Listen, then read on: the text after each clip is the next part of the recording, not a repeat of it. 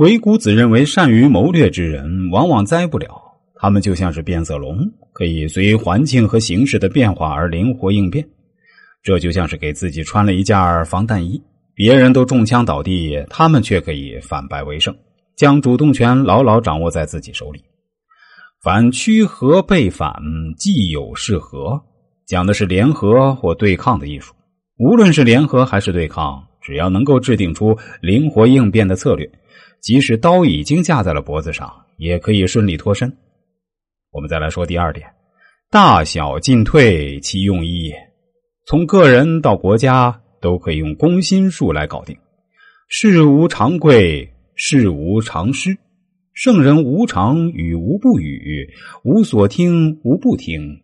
成于事而合于计谋，与之为主。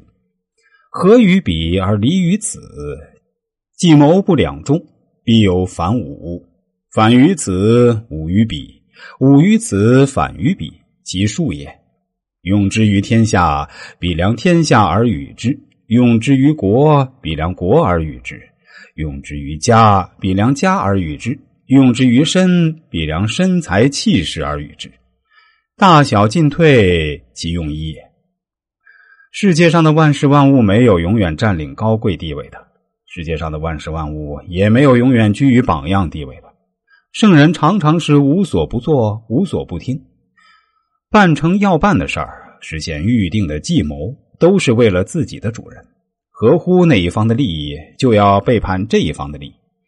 凡是计谋，不可能同时忠于两个对立的君主，必然违背某一方的意愿。这就是五合之术。如果把这种五合之术运用到天下，必然要把天下全放在五合之中。如果把这种五合之术运用到某个国家，就必然要把整个国家放在五合之中。如果把这种五合之术运用到某个家族，就必然要把整个家族都放到五合之中。如果把这种五合之术运用到某一个人，就必然要把这个人的才能都放在五合之中。总之啊。无论把这种五合之术用在大的范畴，还是用在小的范畴，其功用都是一样的。任何人在社会上都离不开商场、官场和职场。当我们一脚踏进去的时候，首先面临的一个问题就是如何与人打交道。所有人都知道，与人打交道是一门高深的学问。如果你想说服别人，以达到自己的目的，该怎么说而又不让对方产生反感呢？特别是对于那些跟你不熟或是对你有所警惕的人，你该如何应对呢？我们都知道，想让自己身边的人相信自己很容易。由于他们信任你，所以对你的想法和建议，他们很容易就能接受。